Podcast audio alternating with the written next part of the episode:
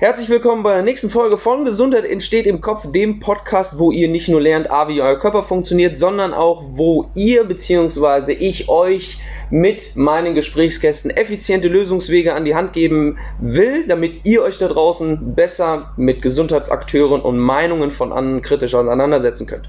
An dieser Stelle darf ich einen neuen Podcast-Gast begrüßen, den lieben Philipp Jakobs. Wir kennen uns aus Sporo-Zeiten. Sehr, sehr, sehr, sehr spannend, dass irgendwie doch die Welt immer wieder kleiner bleibt, als man eigentlich annimmt. Äh, an der Stelle, Digga, riesen Dank für deine Zeit, riesen Dank für deinen Input, der jetzt gleich schon kommen wird. Da freue ich mich mega drauf.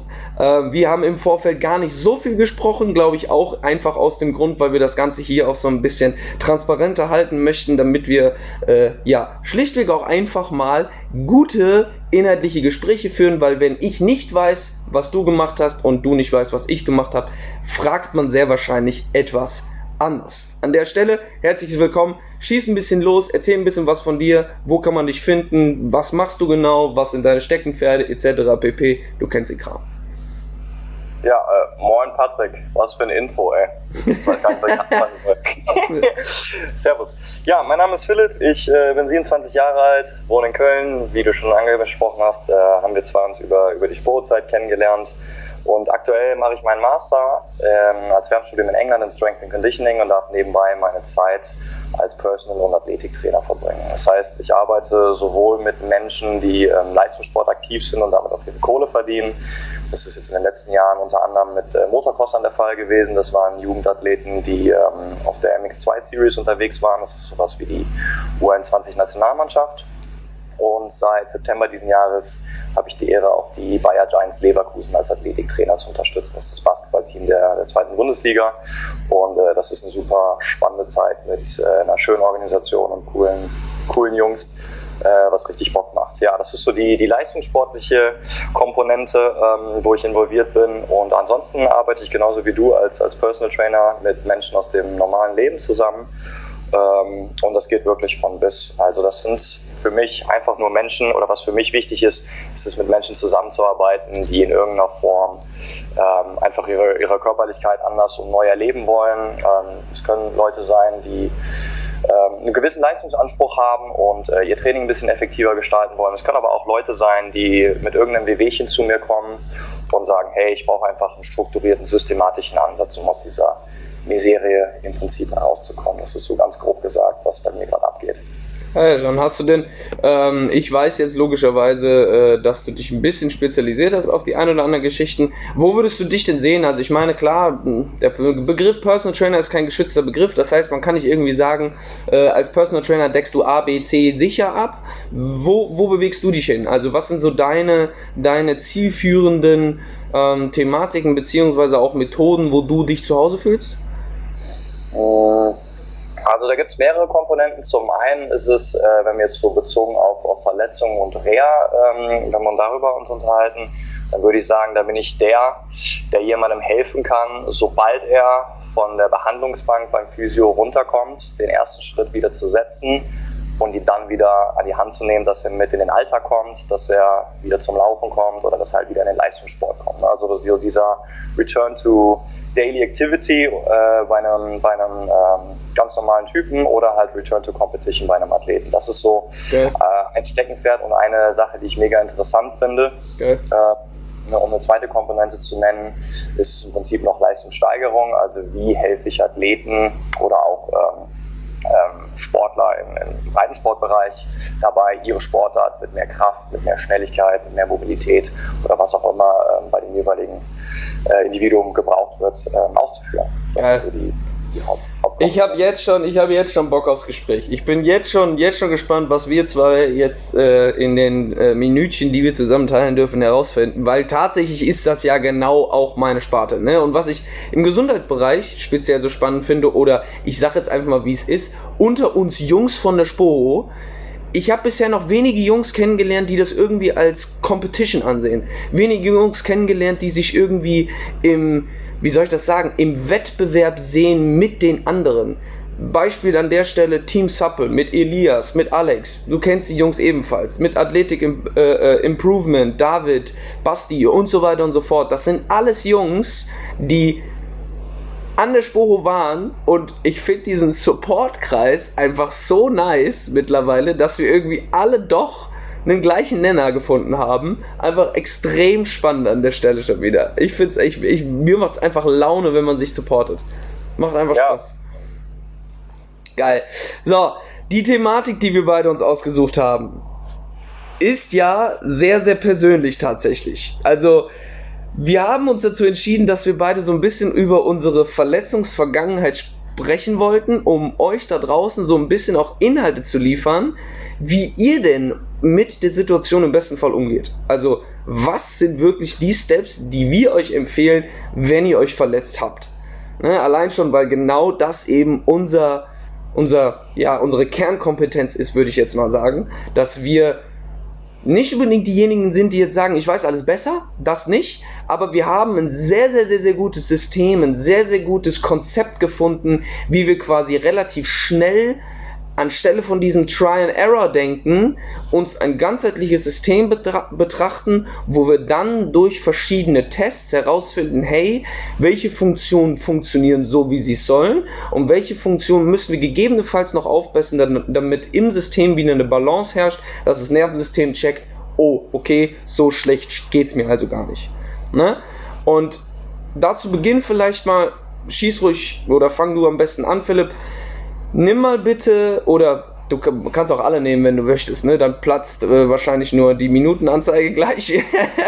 Aber nimm uns mal ein bisschen mit in so eine Verletzung, wo du einfach mental auch einfach gemerkt hast, pff, das kann ein Thema sein, was ein, an einem nagt und das kann etwas sein, was einen so schnell erstmal nicht loslässt, wenn man sich denn dann verletzt und auch mit Schmerzen zu tun hat.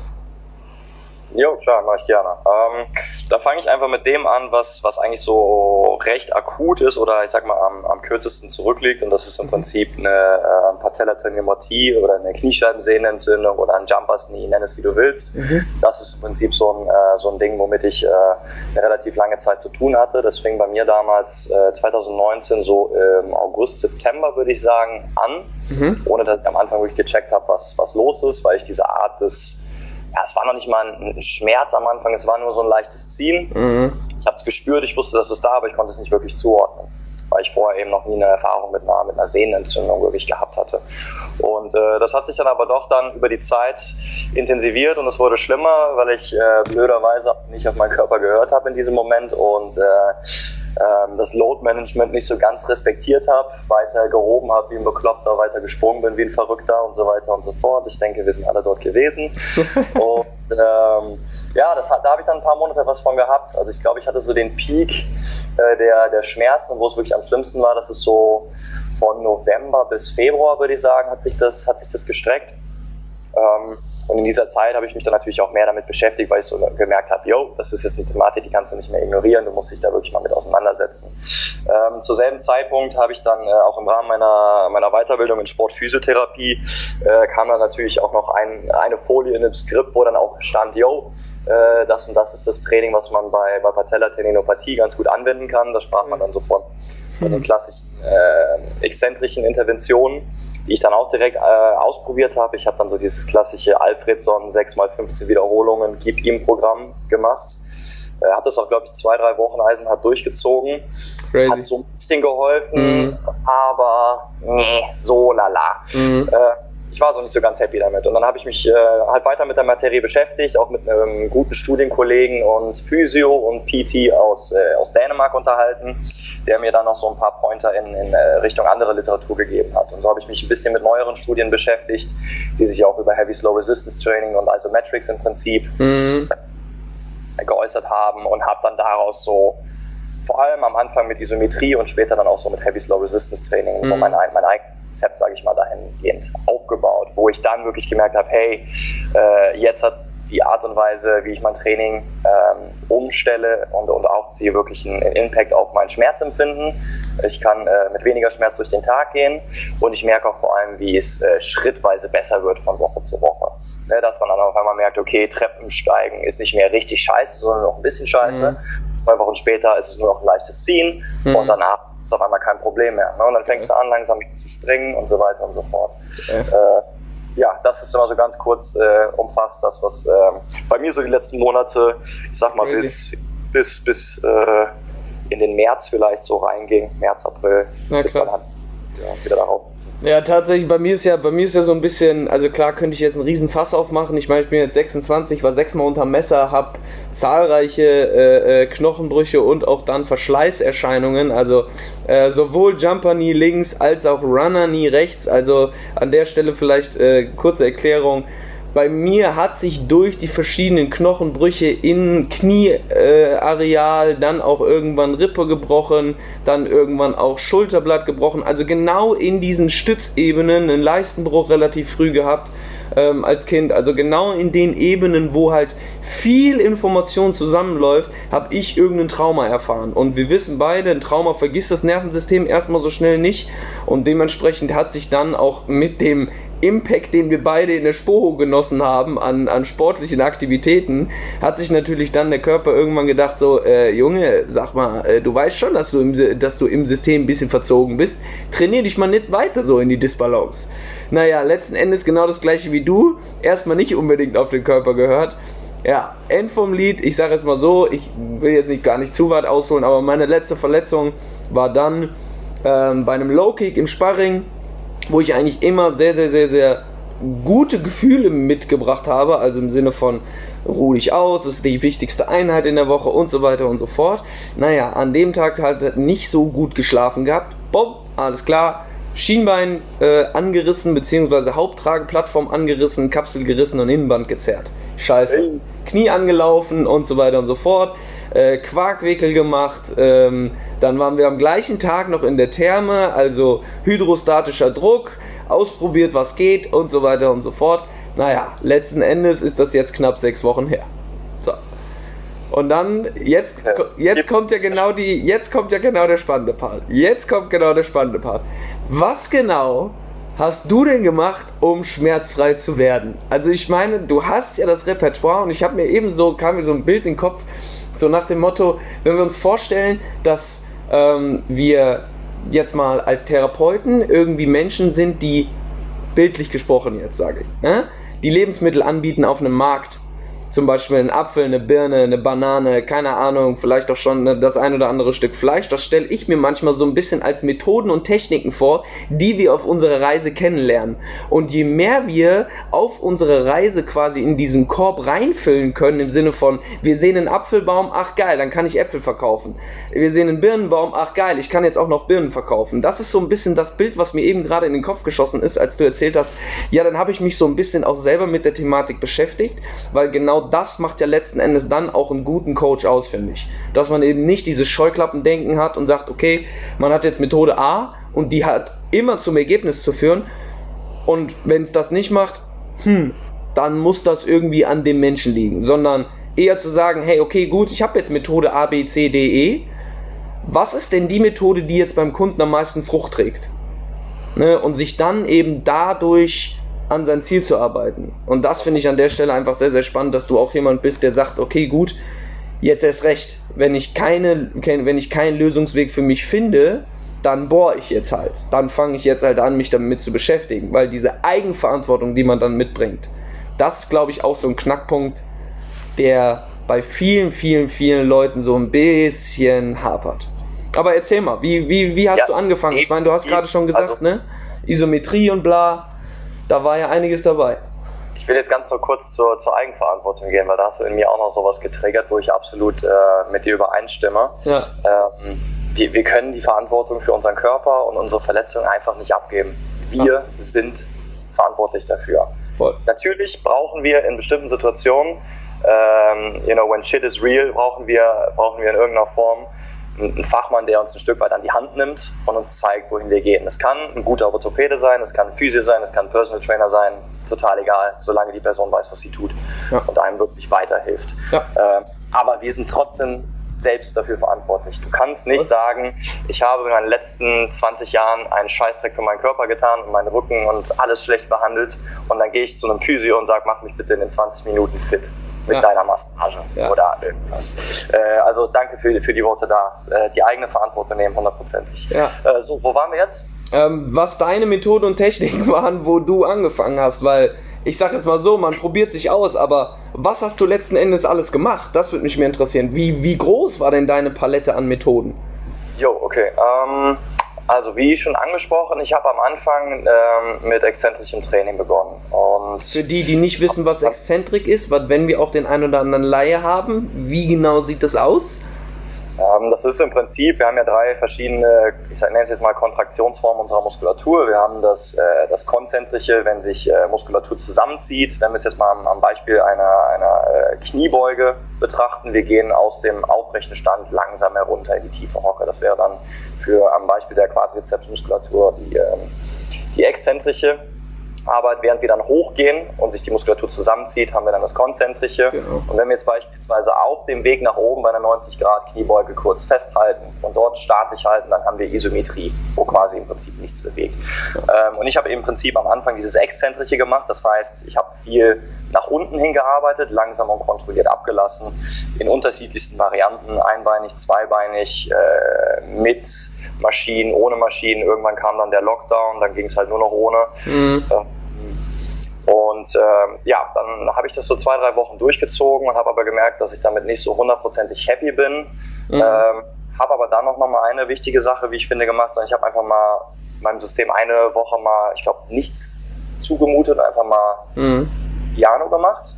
Ähm, denn da hast du mich eben auch noch dran erinnert, mit deinem Beispiel mit dem Obstkorb, mehrere Äpfel rein und immer mehr und immer mehr und immer mehr manchmal sollte man sich auch diesem äh, via negativer Prinzip ähm, ähm, ja, ein Beispiel dran nehmen und sagen, weißt du was, vielleicht äh, ist jetzt das Wichtigste allererstes mal Pause zu machen, dass der, das System aus dieser Alarmhaltung rausgeht und äh, dem Ganzen mal ein bisschen Ruhe gönnt. Und dann die Zeit nutzen, um entsprechenden systematischen Ansatz zu finden, mit dem es dann vielleicht besser funktioniert. Ja. So, das habe ich dann gemacht. Ich habe es eben angesprochen. Ich habe mich mit dem, mit dem ähm, Bekannten unterhalten und ähm, habe mich dann weiter mit der Literatur beschäftigt und habe dann angefangen mit, mit Wallsits, also wirklich eine total klassische mhm. Übung.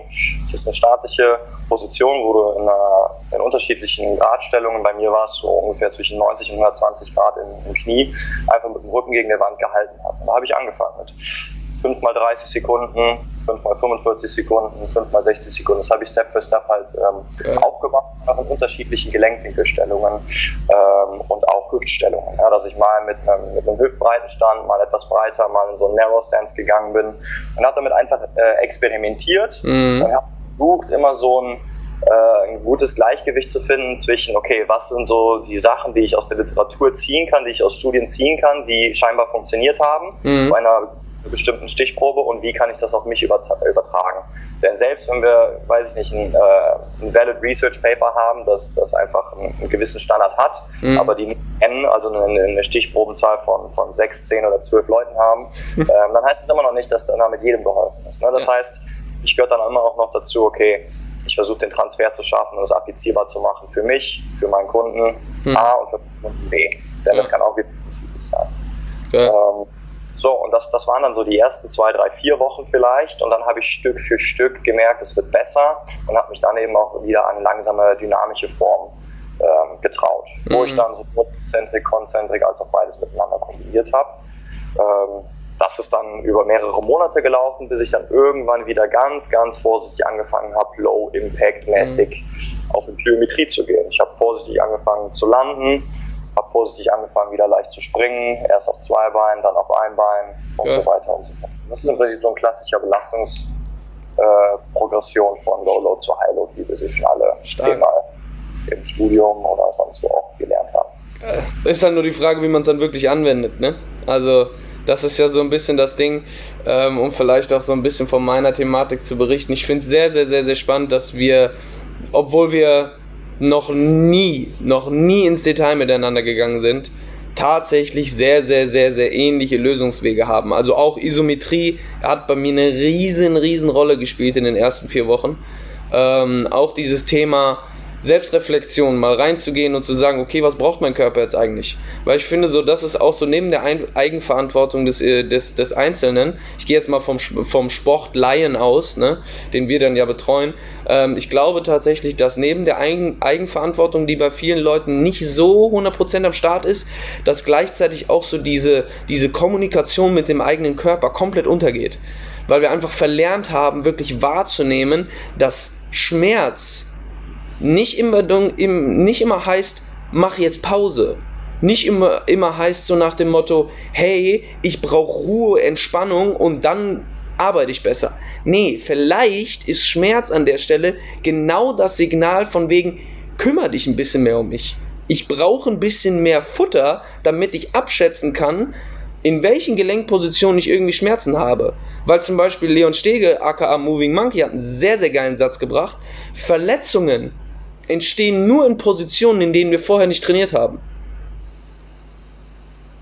Das eigentlich, das bringt für mich so mit auf den Punkt, ne? wenn wir, wenn wir Positionen, und das war so am Anfang auch mein Ding, dass ich herausfinden wollte, okay, bei welchen Positionen, mit welchen Methoden, mit welchen Übungen, sage ich jetzt einfach mal, kann mein Nervensystem gut arbeiten, wird mein Schmerz in der Regel weniger und bei welchen Methoden und Techniken und Übungen sagt mein Nervensystem, habe ich keinen Bock drauf. Passt mir noch nicht. Mhm. Ne? Und so da reinzufühlen und wirklich zu merken, so, das hat jetzt von einer Skala von 1 bis 10, 10 wäre, hat super top funktioniert, 1 wäre, ich springe aus dem Fenster, so schlecht war es, so nach dem Motto. Ne? Ich habe immer versucht, mich so auf einer 5, 6 zu bewegen. Jetzt nicht allzu schlecht, aber auch nicht allzu gut, um trotzdem immer noch sagen zu können, hey, ich will mich in Richtung 10 orientieren, also ich will irgendwie so krass mit meinem Körper kommunizieren, dass ich sehr, sehr gut abschätzen kann, war das jetzt etwas Sinnvolles, was mir gut getan hat oder nicht. Und da ist, glaube ich, auch dieser, dieser Prozess, den du durchlaufen bist, dass man, dass man sagt, okay, man geht zum Beispiel erst in die ersten 20 Sekunden Isometrie, wartet dann auf Feedback vom Körper, steigert es dann erst hinten raus, wenn man sicher ist und sagt, hey, geil, das das funktioniert wieder. Ne? Also so dieser, dieser wirkliche Aufbau von einer Schmerzthematik, das macht, glaube ich, letzten Endes dann auch unsere Arbeit aus. Und ich finde es einfach geil, dass du da auf einem sehr, sehr ähnlichen Weg tatsächlich unterwegs bist, ähm, was vor allem auch die Betrachtung von der Wissenschaft angeht. Weil das finde ich auch ein wichtiger Punkt, den du gesagt hast. Klar, Evidence-based, also evidenzbasiert heißt ja, für die, die es nicht wissen, aus zum Beispiel 10 Jahren Forschung sind 70% eines bestimmten Bereiches unterstützen eine Aussage, dann wird diese Aussage als evidenzbasiert angesehen. Heißt aber nicht zwingend, dass von diesen 70%, die diese Aussage bestätigen, wirklich alle Studien valide sind und wirklich repräsentativ sind. Wie du gerade schon gesagt hast, dann kann eine Studie dabei sein, die haut alle aus den Socken, wow, krasse Effekte, Isometrie, hast du nicht gesehen? Also Haltearbeit und die Leute haben Gains gemacht ohne Ende. Ja, leider Gottes war es dann eine Stichprobe von 10, 12 Leuten. So, das ist natürlich dann schwierig. Ne, und dann ja. finde ich es halt geil, dass man sagt, ich bleib offen. Ich schaue jetzt einfach mal, was meine Arbeitskollegen zu mir sagen, wie zum Beispiel der Kollege in Dänemark. Ja? Und du hast es schon richtig gesagt, du musst im Endeffekt das oder die Methode finden, die dir in deiner Verletzung oder deinem Kunden in, in, in seiner Miserie halt weiterhelfen. Und äh, das hilft dir auch nicht, wenn du, wenn er mit dir dann in eine Zusammenarbeit geht, äh, er investiert Zeit und Geld in dich herein und du sagst, wir machen jetzt diese Trainingsintervention, weil die Studie hat das gesagt, aber ja. sie hilft nicht, dann kannst du ihm auch nicht sagen, das stand aber in der Studie. Ja. Du bist dafür verantwortlich, dass du eben den, den richtigen Ansatz findest. Äh, ich fand einen interessanten Punkt noch zu dem äh, Zitat von, von Leon, was du eben gebracht hast. Ja. Das ist ja, wenn ich es richtig verstanden habe, schon eher so ein bisschen skill-orientiert oder vielleicht Biomechanik-orientiert, wenn du sagst, okay, es ist vor allem, äh, es sind Positionen, die wir nicht trainiert haben. Ich würde ja. dem noch gerne hinzufügen, ähm, dass es auch so ein bisschen darum geht, Verletzungen entstehen dann, ähm, wenn der Impact oder die Beanspruchung auf eine bestimmte Struktur größer als dessen Kapazität ist. Ja, bin In ich bei dir. Form, wenn du, ähm, ich weiß es nicht, also, also, also ein ganz plakativen Beispiel, ich kann es bei mir ne, mit dem mit dem Sprung, sagen wir mal, meine, meine Sehnen hätten, äh, hätten 20 Sprünge pro Trainingseinheit abgekonnt. Ich habe aber pro Trainingseinheit auf einmal 40 gemacht, mhm. weil ich mhm. einfach nur blöd gestartet bin. Und dann ist der gesammelte Impact über die Mehrzahl an Wochen einfach so hoch gewesen, ähm, dass es einfach too much war. Das heißt, ich konnte springen, ich, ich kann das, ich bin äh, in der Form, hab, besitze ich diesen Skill des, des Jumps das ist kein Thema für mich, aber weil ich einfach zu viel, zu oft gemacht habe und das sich halt über eine Mehrzahl von Wochen akkumuliert hat, ist es dann eben zu, zu einer Verletzung oder zu einer Entzündung in dem Fall. Krass. Ein, ich denke, ein, man muss beides mit, mit in Betracht ziehen. Total, total. Ich würde sogar noch sagen, dass die Vorbereitung vom System selber, also von komplett allem, respiratorisch, Herz-Kreislauf, äh, gewebstechnisch, äh, biomechanisch in, sicher, in gewisser Weise auch, nerventechnisch, wenn das System optimal vorbereitet ist, haben wir natürlich zusätzlich noch eine ganz, ganz andere Ausgangssituation. Ne? Also ich glaube, klar, das Zitat ist geil, aber ich bin bei dir, in Steinmeißeln funktioniert in unserer Branche seltenst. An der, an der Stelle vielleicht so ein wichtiger Punkt, den ich oder was du gerade auch angeschnitten hast, ist so ein bisschen auch die Tatsache zu regenerieren. Du hast gesagt so, ich habe meinem Körper einfach mal eine Woche nichts tun gegönnt. Einfach mal so dieses, ich kriege keine Informationen rein. Wirklich mal hinsetzen und nichts tun. Wie war das denn für dich? Also, bei mir war es zumindest so, dass es mich mental komplett fickerig gemacht hat. Also ich kann ja ganz, ganz schwer auf meinen vier Buchstaben sitzen. Der ein oder andere äh, kennt das vielleicht da draußen.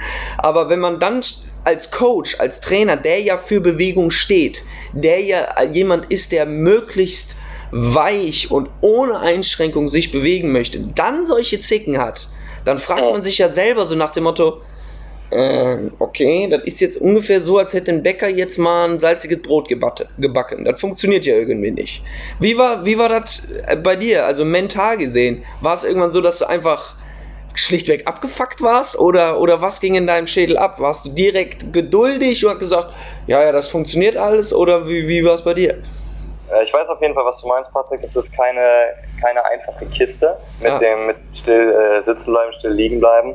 Ähm, ich glaube aber, äh, ja, aufgrund der Tatsache, dass ich halt schon auch zu, zu aktiven äh, Sportlerzeiten, wo ich dann im, im, im, Fußball zum Beispiel aktiv war und immer mal wieder mit einem Bänderriss zu kämpfen hatte und dann auch mal eine längere Kniegeschichte hatte, ähm, habe ich so ein bisschen gelernt, einfach mit Verletzungen umzugehen. Das heißt, ich wusste so ein bisschen, okay, das und das kommt jetzt auf mich zu ähm, akzeptiere das, deal with it. Ähm, mhm. Das heißt, da konnte ich einfach aufgrund der Tatsache, dass ich da schon ein paar Mal in der Situation drin gewesen bin, besser mit umgehen. Plus, ähm, ich habe auch geübt, besser still sitzen zu bleiben und mir bestimmte Medien wie Atemtechniken oder einfach Meditation äh, anzueignen, um äh, das zu nutzen. Und dann zum letzten Punkt oder als letzten Punkt auch noch, dass ich denke, äh, Pause machen muss nicht immer zwingend heißen, gar nichts zu machen in meinem Fall bezogen jetzt auch auf die Patellatendinopathie war es zumindest, okay, ich vermeide jetzt exzessiven Impact mhm. für das Knie. Mhm. Heißt aber nicht, dass ich, äh, dass ich nicht jonglieren kann oder mhm, dass ich nicht äh, schwingen und hängen kann. Das heißt nicht, dass ich nicht meinen, meinen Oberkörper trainieren kann und äh, an, die, an die Ringe gehen kann oder sowas. Das heißt also, für mich ist auch ein Stück weit Regeneration immer Sachen zu machen, die ich dann sonst eben nicht mache. Voll. Ich habe in Voll. der Zeit zum Beispiel unglaublich viel Zeit auch in mein, in mein Handstandtraining investiert, weil Geil. ich einfach wusste, stell dich mal lieber auf die Schultern, gib dein Knie ein bisschen Pause, das, das kannst du halt so mit. Also ich bin vielleicht dann, äh, wenn ich es jetzt rückblickend betrachte, vielleicht doch nicht wirklich gut darin, gar nichts zu tun, aber das ist auch okay, weil ich suche mir dann halt irgendwie andere, andere Formen der Bewegung, um, äh, um damit klarzukommen. Ich glaube, ich, ja, ich habe in, meinem, hab in meinem ganzen sportlichen Dasein, in den dreieinhalb Wochen, wo ich sehr, sehr, sehr, sehr wenig gemacht habe, weil ich glaube, Ne, das weiß ja auch, Knochen ist immer noch mal eine andere Geschichte als, als jetzt hier Band und Sehne und Meniskus und Kapsel. Ne? Deswegen war ich da am Anfang besonders vorsichtig, aber da habe ich auch gleich noch eine Frage zu. Ähm, was ich aber letzten Endes sagen wollte, ist so, dass äh, ich genau das gleiche gemacht habe, logischerweise. Ne? Also ich habe ultra viel Oberkörper geballert und habe wirklich, ich glaube, ich habe noch nie so oft Brust trainiert in einer Woche. Ich habe, glaube ich, noch nie so vielen verschiedenen Kram für meine Brust gemacht das war echt gut, dass man da auch dann mal anfängt so zu merken, okay, gut, alles klar, das funktioniert alles noch. Das ist, ist okay. Da darf man wieder ein bisschen Pflege nachschieben. Ja, das ist, finde ich, auch ein wichtiges Mindset, dass man sich einfach also es ist leichter gesagt als getan. Wir wissen es alle, es geht uns nicht gut, wenn wir eine Verletzung haben und wenn wir ein Wehwehchen ja. haben, das nagt an einem, ja. das ist so. Ähm, aber man kann einfach versuchen, das so ein bisschen anders zu framen und dann sich so zu denken, das versuche ich zumindest immer zu sagen, okay, das geht gerade nicht, ich kann jetzt keine Kniebeugen machen, ich kann jetzt nicht springen, ich kann jetzt nicht dieses, jenes.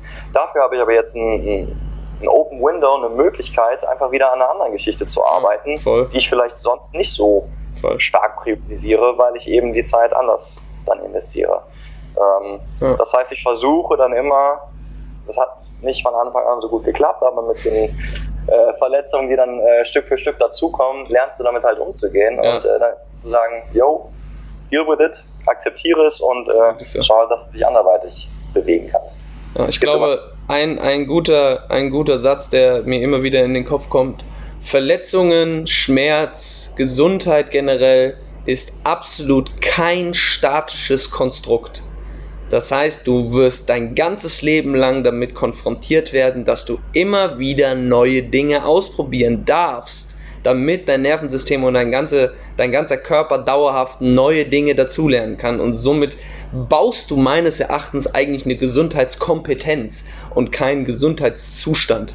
Das, sondern du sammelst so viel Wissen, was du dann letzten Endes wieder umsetzen kannst, um besser effizienter, gesünder zu werden und das zu bleiben. Und das ist letzten Endes genau das, was du gerade auch gesagt hast. Ne? Also, dass wir einfach immer wieder uns die Frage stellen dürfen, hey, okay, vielleicht funktioniert jetzt gerade Lösungsweg A nicht so, so gut, aber was kann ich denn dazu addieren, damit vielleicht Lösungsweg A so effizient und so optimal gestaltet wird, dass es mich doch irgendwie supportet, irgendwie doch gut tut, unterstützt, etc. Ne? Sehr, sehr geil. Ähm, wie war's? Also hast du dich denn bei der Tendinopathie, hast du dich denn untersuchen lassen? Warst du denn beim Physio und bei anderen Gesundheitsakteuren? Weil ich sage jetzt mal so, eine Kernkompetenz oder würde ich jetzt mal auch sagen, bei mir ist zum Beispiel, dass ich extrem viel Wert darauf lege, dass ich nicht alles weiß. Also die Kunden kommen zu mir und wissen, dass ich ihnen sagen werde, wenn ich nicht mehr weiter weiß und wenn auch ich mir Hilfe holen oder Aussagen holen muss von dann zum Beispiel Osteopathen oder ich schicke die Kunden dann meistens auch mal zu einem Physiotherapeuten, mit dem ich dann wieder Feedback halte, wo wir dann gemeinsam eben wieder an dem Lösungsweg des Kunden arbeiten. Wie war es bei dir? Hast du dich selber unters, unter die Lupe nehmen lassen und hast äh, drüber schauen lassen oder war es quasi komplett Selbstexperiment? Finde ich erstmal, ist ein sehr cooler Ansatz, Betty. Ähm, ich habe auch so eine No-Bullshit-Policy bei mir fest drin stehen in meiner, in meiner Philosophie, dass ich, äh, wenn ich einfach keinen Plan habe, dann sage ich den Leuten das und fange nicht irgendwie an rumzudrucksen. Also ja. finde ich sehr gut, sollten wir alle so machen. Ja. Ähm, It's not ja, a competition, ne? Bitte, was sagst du? It's not a competition, ne? Nope, nope. Ähm, ich habe ja am Anfang, wie gesagt, ne, erstmal das Alfredson-Programm eigenständig ausprobiert. Hat dann nicht funktioniert. Dann dachte ich mir, okay, ähm, ich brauche mal Hilfe. Daraufhin habe ich mich dann mit dem, ähm, mit dem Kollegen aus Dänemark unterhalten.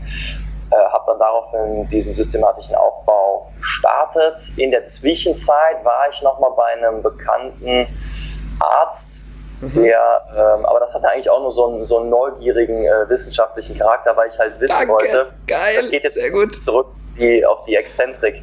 Denn die Theorie um da jetzt mal ganz kurz äh, äh, nerdy zu werden, die Theorie ist es, dass so eine gewisse Neovaskularität in, innerhalb der Sehnen stattfindet. Ne? Dass sich also Neogefäße bilden, die dann für den Schmerz verantwortlich sind. Und dann sagt man nach der Theorie, dass äh, durch dieses exzentrische Training diese, diese ähm, Blutgefäße absterben, weil die ja nicht mehr versorgt werden.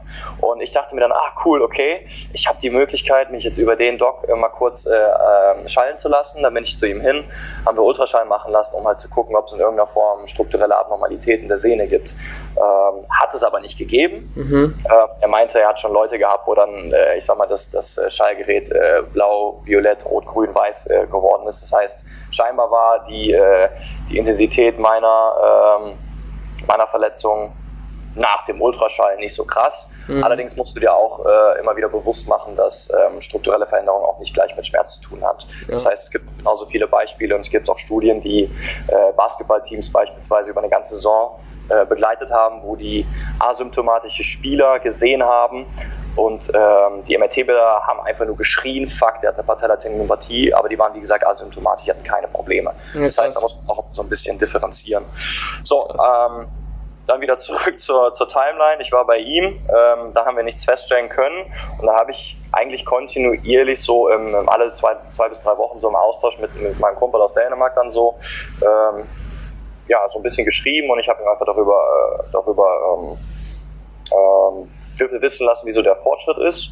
Und dann habe ich aber doch eher äh, ja, eigenständig gearbeitet, muss ich sagen, weil ich einfach gemerkt hatte, ey, das, was ich gerade ausprobiert, das funktioniert mhm. und ich experimentiere jetzt einfach. Mhm. Was gar nicht heißen soll, dass ich, dass ich sagen will, ey, ich bin jetzt Personal Trainer und ich habe Weiterbildung hier und da mhm. äh, und ich bin ja, vielleicht muss es alles äh, alleine können. Wäre ich damit auf, auf die Nase gefallen oder hätte das einfach nicht funktioniert, wäre ich auf jeden Fall den nächsten Schritt gegangen und hätte ja. gesagt, hey, ich äh, spreche mich mit einem, mit einem weiteren Physio ja. hier äh, in Köln oder einem, einem Doc ab. Aber ich war halt da in, in dem Flow, dass ich, äh, dass ich Bock drauf hatte, mich mit der Thematik zu beschäftigen. Ich hatte, ja. ich hatte die Zeit, die ich, die ich nutzen konnte und dann, dann hat es funktioniert. Geil. Nice. Na, bei mir war es ja ta tatsächlich auch so mit Alter von 12, 13, 14. Hatte ich auch eine Patella. Damals hieß es dann Patella-Sehnenspitzensyndrom. und ich bin damals, deswegen habe ich die Frage gestellt, ich bin damals bestimmt zwei Jahre ziemlich, ziemlich, ziemlich, äh, ja, doch eher demotiviert von Physio zu, zu Physio gelaufen. Hab mit zwei Kniebandagen Fußball gespielt, mit 14, muss ich mal geben. Ähm, und dementsprechend äh, finde ich sehr, sehr, sehr spannend, dass du gesagt hast, okay, ich habe mir jetzt eine Meinung nach dazu geholt, eine, eine, eine ich sage jetzt einfach mal in der Hierarchie im Gesundheitssystem etwas bedeutendere Meinung, weil Ärzte sind ja immer noch die Götter in Weiß, ne? aber die Physiotherapeuten sind ganz kurz dahinter, würde ich sagen, wenn sie einen weißen Kittel tragen würden. Oidewitzka, ob die Leute dann noch zu uns kommen würden? Nein, Spaß beiseite, du weißt, was ich meine. Ne? Aber das finde ich, das ich einfach gut, dass wir trotzdem immer noch offen sein dürfen für andere Akteure im Gesundheitsbereich. Letzten Endes ist es dann immer wieder der gleiche Nenner, finde ich, und korrigiere mich, wenn ich falsch liege. Wir dürfen immer Aussagen von außen annehmen. Wir dürfen auch ein MRT machen, wir dürfen auch einen Ultraschall machen, etc. pp. Wichtig ist aber vielleicht an der Stelle, dass alles, was du in diesem Moment mit diesem Menschen festhältst, besprichst und dokumentierst, eine Momentaufnahme ist. Das heißt, der Arzt kann dir gar nicht in, mit gutem Gewissen Trainingsempfehlungen geben, weil diese Momentaufnahme für ihn Symptom A ist. Und er wird meistens aus den Lehrinhalten in der Medizin Lösungsweg B empfehlen. Einfach nicht unbedingt, um jetzt dir, dir irgendwie zu schaden oder sonst was, sondern meistens sind zum Beispiel Ärzte darauf getrimmt, Menschen eher in die Schonung zu drücken, um keine Falschaussagen zu tätigen. Weil wenn er gesagt hätte, oh du Philipp, das sieht eigentlich ganz gut aus, folgendes kannst du machen. Training A, B, C, D, E. Du gehst nach Hause, probierst alles aus, hast hinten raus mehr Schmerzen als vorher, gehst zum Arzt und sagst, aber sie haben doch gesagt das. Genau das soll eben nicht passieren. Und an der Stelle vielleicht auch für dich als, äh, als lieber Zuhörer, Aussagen und Meinungen von verschiedenen Gesundheitsakteuren sind wichtig. Gar keine Frage. Ein MRT-Bild ist wichtig. Vergiss aber bitte nicht, dass nicht jede Aussage A in Stein gemeißelt ist und B wirklich lösungsorientiert ist. Weil das erste Ziel im Gesundheitssystem ist, dich zu schützen. Und wenn dieser Schutz manchmal überdimensional groß ist, dann wissen das viele Leute erstmal nicht. Weil klar, es wird empfohlen, dann zum Beispiel bei einem Bänderriss zu sagen, hey, mach mal sechs Wochen Pause oder bei einer ich habe letztens eine Studie gesehen von Stefan Geisler, IST, bezüglich ähm, einer Achillessehnenruptur, wo sie in der Rehabilitationsphase, das heißt in den ersten vier, äh, vier bis sechs Wochen, 80% Zugkraft aufgebaut haben in der Sehne und sie hat eine bessere Regeneration gehabt als ohne Impact. Oh. So, ne? Ja, du, ja, du Arschgeige. ne? Oh shit. So, und das, das ist halt dann sowas, was auch bei dir genau das gleiche war.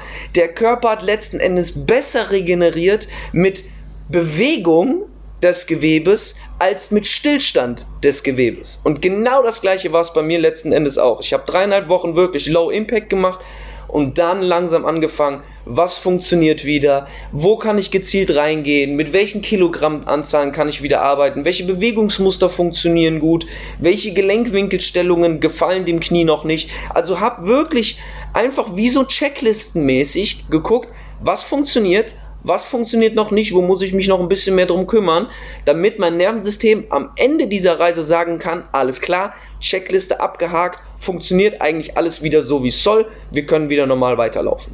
Und das ist letzten Endes, glaube ich, auch bei dir so eine, ein Kernthema deiner Arbeit, dass du eben genauso wie ich dir anschaust, okay, wo ist das System, an welcher Stelle gerade schlichtweg einfach nicht auf einem guten Niveau, welches Potenzial wird gerade schlichtweg auf der Strecke gelassen. Klar, und dann, wo wollen wir entsprechend hin? Ne? Also, wo genau. möchte mein Kunde hin? Ist genau. er fein, einfach wieder spazieren gehen zu können oder habe ich jemanden, der wieder auf dem Sportplatz stehen will? Und dann musst du ihn entsprechend mit bestimmten ja, Meilenstein-Konzepten dahin bringen. Ja. Wie würdest du denn, wie würdest du denn, um vielleicht auch so einen guten Abschluss zu finden, weil ich finde, das passt gerade hier an der Stelle ziemlich gut rein, wenn wir uns jetzt darüber unterhalten, dass wir den Leuten ja auch Lösungswege präsentieren wollen. Mhm. Klar, wir sind jetzt keine Ärzte, wir beiden. Wir sind doch keine Physiotherapeuten, können uns aber mit diesen Gesundheitsakteuren durchaus diskutabel unterhalten. Was würdest du denn jetzt aus deiner Erfahrung, die du nicht bei dir gemacht hast, sondern auch bei deinen Kunden, empfehlen, wenn sie gerade A an einer frischen Verletzung leiden und dann auch B in diesen rehabilitativen Prozess einsteigen wollen? Was sind so deine persönlichen Golden Nuggets, wo du sagst, hey Leute, wenn ihr das beachtet, dann seid ihr schon mal auf einem ziemlich guten Weg? Jo, okay. Ähm, also wenn die Verletzung jetzt wirklich sehr, sehr frisch ist und akut ist, dann natürlich gibt dem System Ruhe. Ähm, und ähm, schau, dass du deine Entzündungsphase entsprechend ähm, respektierst und nicht direkt am ersten Tag wieder Gas gibst. Das heißt, gib Ruhe, solange Ruhe, äh, Ruhe notwendig ist. Ähm, aber wenn wir dann anfangen und wirklich über, über den Rehabilitationsprozess sprechen, wo man dann aktiv in, in die Bewegung und so weiter geht, dann finde ich, sind für mich äh, mehrere Dinge wichtig. Eines davon ist kontinuierliches Messen. Mhm. Du hast es gerade eben schon so angesprochen mit deinen Checklisten. Also sei dir einfach bewusst, auf welchem Level du bist. Und man kann da auch für sich einfach ein Tagebuch machen und eine Skala machen. Ich arbeite mit vielen Leuten, die halt mit, mit einer Verletzung zu mir kommen, mit Schmerztagebüchern. Die haben dann einfach am Ende des Tages eine, eine, eine Zahl einzugeben. Gesamt bezogen auf den Tag, wie hoch war mein Schmerzlevel heute im Knie auf einer Skala von 1 gar kein Schmerz oder 0 kein Schmerz bis 1 der schlimmste Schmerz ever. So, und damit hast du wirklich schon mal einen eine recht, recht guten Einblick. Warte mal, warte mal, warte mal, warte mal. 0 ja. bis 1 oder 0 bis 10? Entschuldige, ich meinte 0, kein Schmerz, bis 10, schlimmster okay. Schmerz ever. Ich dachte schon so, 0 bis 1, wow, der Mann hat richtig Schmerz, viel aus, ja der hat richtig viele Möglichkeiten, sich zu entscheiden. Entweder er springt an die Decke vor Schmerz oder gar nicht. Nein, Spaß. Ja, ja das, das, können sich die Zuhörer, die können einfach mal äh, Was-Skala googeln, VHS-Skala oder NRS-Skala. Ah, ja. Ist das mhm. oftmals noch mit so ein paar coolen Smileys hinterlegt, die dann entsprechend äh, widerspiegeln sollen, wie man sich ungefähr fühlt. Und wenn man das halt über die ganzen Wochen so ein bisschen macht, dann hat man schon mal ein sehr schönes Tool, um äh, zu sehen, wie ist so das, das subjektive Schmerzempfinden eigentlich einzuordnen. Denn ich sag mal, vom Montag auf den Dienstag auf den Mittwoch kann das ziemlich hoch und runter gehen. Aber wenn du dann mal Wochenmittelwerte berechnest aus der, aus der Woche 1, 2, 3, 4, 5, 6 und das miteinander vergleichst, dann wird es interessant. Mhm. Ne, dann kann man wirklich auch mal sehen, okay, wie ist so der grundsätzliche Verlauf und kann das im Prinzip auch in Bezug zum Training setzen, das man ausprobiert. Ne? In meinem Fall, wenn wir jetzt, äh, ich habe mit Exzentrik angefangen, da wäre das äh, äh Schmerzniveau wahrscheinlich die ganze Zeit auf einer 4, 5, 6, 7, 3, 2, 4, 5 gewesen. Ähm, als ich dann mit Isometrie angefangen habe, habe ich gemerkt, ah, okay, interessant, mein Schmerzlevel geht langsam von der 5 auf die 4, auf die 3, auf die 2, mm, ja. aber es geht auf eine 7 hoch. Ja, das heißt, damit kannst du halt so deinen ähm, deinen Transfer schaffen zum Training, zur Bewegung ja. im Verhältnis zu deinem Schmerzniveau. Das heißt, track, dein, äh, track in irgendeiner Form dein Training, track in irgendeiner Form dein, dein Schmerzlevel. Ja. Das finde ich interessant und wichtig. Traine, trainiere vor allem weiterhin kontinuierlich mhm. und habe aber auch realistische Einschätzungen bezüglich deiner Ergebnisse. Ja. Wenn du ein großes Problem hast, ist jetzt sogar total egal was, ob es eine Sehnenproblematik ist, ob das jetzt die Problematik ist, die du eben von deinem Knie und Schienbein und so weiter erzählt hast, dann braucht das einfach Zeit. Ja? ja. Shit takes time. Du musst die Heilungsprozesse, die biologischen Prozesse, die in deinem Körper ablaufen, respektieren und kannst nicht erwarten, dass du innerhalb von zwei, drei, vier Wochen dann wieder alles machen kannst. Ja. Das heißt, versuch da mal fünf gerade sein zu lassen, kontinuierlich zu arbeiten, aber entsprechend deiner aktuellen Kapazität, ohne den Anspruch zu haben, direkt wieder auf den Fußballplatz zu gehen oder direkt wieder, ich weiß nicht, deine, deine 120 Kilo zu snatchen. Ja, bin ich bei dir. Das, bin ich wo, bei allen, bei allen Punkten. Ja, geil. Ähm, vielleicht eine oder eine Sache, die ich vielleicht noch ergänzen würde.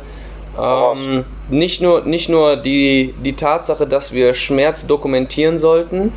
Ich bin der Meinung, dass wir mittlerweile auch durchaus während dem Training optimierende, wie sagt man dazu, doch optimierende Methoden anwenden können, wenn wir zum Beispiel merken, eine bestimmte Bewegung tut die nicht gut. Dann ist genau die sehr wahrscheinlich ein Stellwert, den man sich genauer anschauen sollte. Nicht unbedingt jetzt, um zu sagen, okay, das ist jetzt die Bewegung, die wir lassen können oder intensivieren wollen oder oder oder, sondern da passiert gerade irgendetwas, was bei dir mehr Schmerz erzeugt. Also gucken wir uns die Bewegung ein bisschen genauer an, um herauszufinden, vielleicht ist es ein bestimmter Winkel, vielleicht ist es eine bestimmte Drehung, vielleicht ist es irgendeine genau gezielte, detailgetreue Funktion, die nicht mehr genauso funktioniert, wie wir es haben wollen. Also das ist zumindest das, was ich dann vielleicht noch einfach nur ergänzend mit dem Schmerz mache, dass nicht nur dokumentiert wird, sondern letzten Endes der Kunde lernen darf, Schmerz richtig zu interpretieren. Mhm. Weil ich bin immer, das ist immer am Anfang, also was heißt immer am Anfang, haha, äh, wenn ich das ein oder andere Mal auch manuell fühle, wo was wie, wo vielleicht auch verhärtet ist oder oder oder und mich einfach so ein bisschen abtaste, ne? Und mir ein Bild von dem ganzen, von der ganzen Struktur mache, von dem Gelenk, dann ist es manchmal so, dass ich den, die, die, den Wortlaut benutze, fühlt sich das gerade gut an? Ist das gerade ein guter Schmerz? Und das ist dann das letzten Endes das, wo viele, viele Kunden am Anfang völlig lost sind und sagen, hä, was, wie, hä, guter Schmerz? Wie soll sich denn guter Schmerz anfühlen? Und das ist dieses klassische Phänomen von den Leuten, die zur Massage gehen, tierische Nackenverspannungen haben, danach nach Hause gehen und sagen, oh, das ist jetzt viel besser. Weil der Typ ja. da einfach die ganze Zeit reingekloppt hat, so nach dem Motto, und man gelernt hat, dass man Schmerz steuern darf. Oder steuern kann zumindest.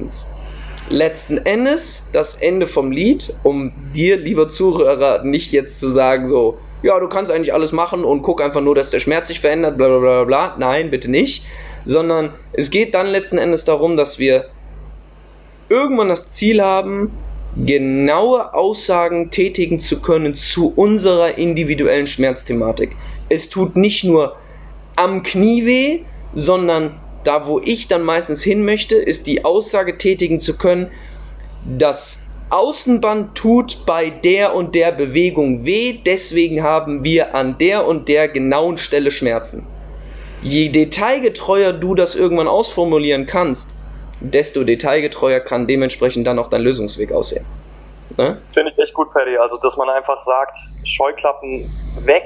Genau. Nicht nur direkt Vermeidungsverhalten, nur weil man Aua hat, ja. sondern hab so ein bisschen äh, diesen ähm, neugierigen Ansatz, dass du das akzeptierst. Okay, ich habe jetzt Aua, es tut gerade weh, ja. aber wie? Genau. Und wo? Wo tut es eventuell nicht mehr weh? Wo fängt es an? Wo hört es auf? Und so weiter und so fort. Also lerne ja. viel mehr über den Schmerz kennen finde, finde heraus, wann es wehtut und wie du es eventuell halt ähm, manipulieren kannst. Ja. Und dann ist es, glaube ich, auch so ein, eine Sache, wo du ja auch tierisch äh, oder ziemlich stark verstehst, ist so diese, diese Connection wieder mit seinem Körper zu finden. Ne? Also wirklich wieder zu lernen, okay, es geht nicht nur darum, dass wir jetzt in Ausfallschritt 120 Kilo bewegen wollen. Es geht nicht nur darum, dass wir äh, höher springen wollen, schneller laufen wollen oder oder oder, sondern wir wollen auch schlichtweg einfach lernen, was du ja in deinen Stories auch des Öfteren machst, äh, uns frei zu bewegen. Ja, wer äh, Philipp da an der Stelle verfolgen möchte auf Instagram, ne, äh, kann sie gleich noch äh, sagen, wie man das am besten genau schreibt. Aber ähm, du, du hast ja auch lange, lange Jahre Parcours gemacht. Ne? Ist doch so. Tatsächlich gar nicht wirklich, aber äh, ich, ich schnupper immer mal wieder rein. Ah, also okay, gut, geil. Freunde aber das und dadurch äh, bin ich ab und zu dann in der, in der Szene tätig geil. und, spiele ein bisschen mit. Aber ich merke total halt, dass das vor allem bei, bei, bei uns, sage ich jetzt schon, ne, aber vor allem bei den Leuten, die halt auch viel mit Schmerz arbeiten, dass wir automatisch irgendwann erkannt haben, okay, der Körper kann in kein statisches Konstrukt gesteckt werden. Der wird auch, selbst wenn du der Krafttrainingsexperte bist und deine äh, Trapper-Kreuzheben und deine Kniebeugen und deine Basics so dermaßen gut auf dem Kasten hast und es jedem beibringen kannst, irgendwann kommt der Punkt, dass dein Körper auch da wieder anderen Input braucht. Auch da wieder irgendwie was Neues lernen will, weil letzten Endes ist Stagnation ein Riesenthema, was unser Nervensystem nicht möchte. Ne? Und da finde ich es einfach geil, wenn man bei dir mal so ein bisschen reinschaut, dass du einfach nicht derjenige bist, der jetzt sagt, okay, ich muss jetzt bei Athletiktraining zum Beispiel immer nur Krafttraining fokussieren, sondern genau das, was du eben gesagt hast, Scheuklappen weg und dann wird die ganze Reise viel bunter. Ne? Und dann macht es auch, glaube ich, mehr Spaß schlichtweg. True saying. Gibt es denn bei dir noch irgendwas Abschließendes, was du loswerden möchtest, wo du sagst so, ey Leute, das ist mir noch aufgefallen, das ist auf jeden Fall noch irgendwie so was, ein wichtiger Nachtrag an der Stelle, was, was, was wo ich dich vielleicht unterbrochen habe oder wo, was dir noch im, im Nachhinein in den Kopf geschossen ist? Mmh, ich fand deinen letzten Punkt eigentlich wirklich wichtig. Äh, deswegen kann man das ruhig nochmal rausstechen, dass ihr einfach äh, versuchen solltet zu lernen, mit, mit Schmerz umzugehen und das mhm. nicht als Todesurteil gleich zu sehen. Auch mit, dasselbe mit einem, mit einem MRT-Bild. Mhm. Äh, übernehmt Verantwortung für, für eure Gesundheit, für euren Körper. Wichtige Kiste. Ähm, ja, das, das ist es im Prinzip. Ja. Nice. Ich habe ein paar Sachen gesagt oder haben ein paar gute Sachen äh, herauskristallisieren können, die Sehr geil. wichtig ich glaube, so, um, um, das festzuhalten, ne? Schmerz kennenlernen, Eigenverantwortung erhöhen und eine Riesenqualität, würde ich sagen, die man mitbringen soll, ist Patience. Also Geduld ohne Ende. Gib deinem fucking System die Zeit, die es braucht. Nope. Und wenn, und vielleicht auch an der Stelle, und jetzt äh, kannst du gerne nochmal sagen, wo man dich auch als Experte finden darf, weil wenn wir äh, als, oder ich bin immer ein Freund davon zu sagen, wenn du ein gesundheitliches Problem hast, hast du zwei Möglichkeiten. Ähnlich wie beim Bäcker, du willst ein Brot backen. Entweder du fragst den Bäcker, wie er es gemacht hat und kommst relativ schnell dahin, dass das Brot auch gut schmeckt und äh, es funktioniert. Oder du probierst erstmal 10 bis 12 Rezepte aus und wunderst dich bei den ersten drei, warum es total versalzen ist. Ne, an der Stelle deswegen, wir möchten euch empfehlen, lieber den effizienteren Weg zu wählen, in eure Gesundheit zu investieren. Deswegen, wo kann man dich denn verfolgen bzw. finden, mein Lieber? Jo, ähm, danke. Ihr findet mich auf meiner Website. Das ist äh, philippjakobscoaching.com. Mein Name Philipp wird P-H-I-L-I-P geschrieben und äh, der Nachname mit C, so wie eine Kaffeemarke. Das ist ganz besonders ah, bei ihm. Weißt du? das unter, dem, äh, unter demselben äh, Namen Philipp Jakobs Coaching findet ihr mich genauso bei Insta. Und ihr könnt auch gerne bei LinkedIn nach Philipp Jakobs suchen, falls ihr da unterwegs seid. Nice, geil. An dieser Stelle würde ich sagen, wir machen hier Schluss. War ein sehr, sehr geiles Gespräch. Ich hoffe, ihr zu Hause konntet ein bisschen was mitnehmen. Danke an der Stelle auf jeden Fall, wenn du bis hierhin wieder durchgehalten hast. Äh, wir haben 51 Minuten geschafft. Gar nicht so wenig, aber ich glaube, wir haben ordentlich viel Input zusammengetragen, ähm, wo du als lieber Zuhörer auf jeden Fall ein bisschen was mitnehmen kannst. Wenn du noch individuelle Fragen hast, komm bitte gerne auf uns zu. Fragen kostet nichts. Ich glaube, also ich behaupte das jetzt einfach mal, dass auch du jemand bist, der nicht bei einem halbstündigen Gespräch direkt irgendwie 80 Euro nimmt oder direkt sich die, äh, die monetären Besitztümer erarbeiten möchte, sondern wir sind schlichtweg auch einfach Coaches, die euch helfen wollen. Und helfen besteht erstmal primär aus geben. Deswegen, wenn du Fragen hast, Philipp Jakobs findest du, wie gerade schon beschrieben, auf der Website, über Instagram, über LinkedIn, die sozialen Medien etc. Mich äh, kennst du hoffentlich mittlerweile ein bisschen besser über den Podcast. Wenn nicht, melde dich auch an der Stelle sehr, sehr gerne bei mir. Äh, Philipp, danke dir für deine Zeit, danke dir für deinen Input, Keule. Hat Spaß gemacht. Und Dank, wer weiß, wo wir uns auf der Reise noch begegnen, ne? Until next time. In diesem Sinne, wir hören uns beim nächsten Mal. Macht's gut!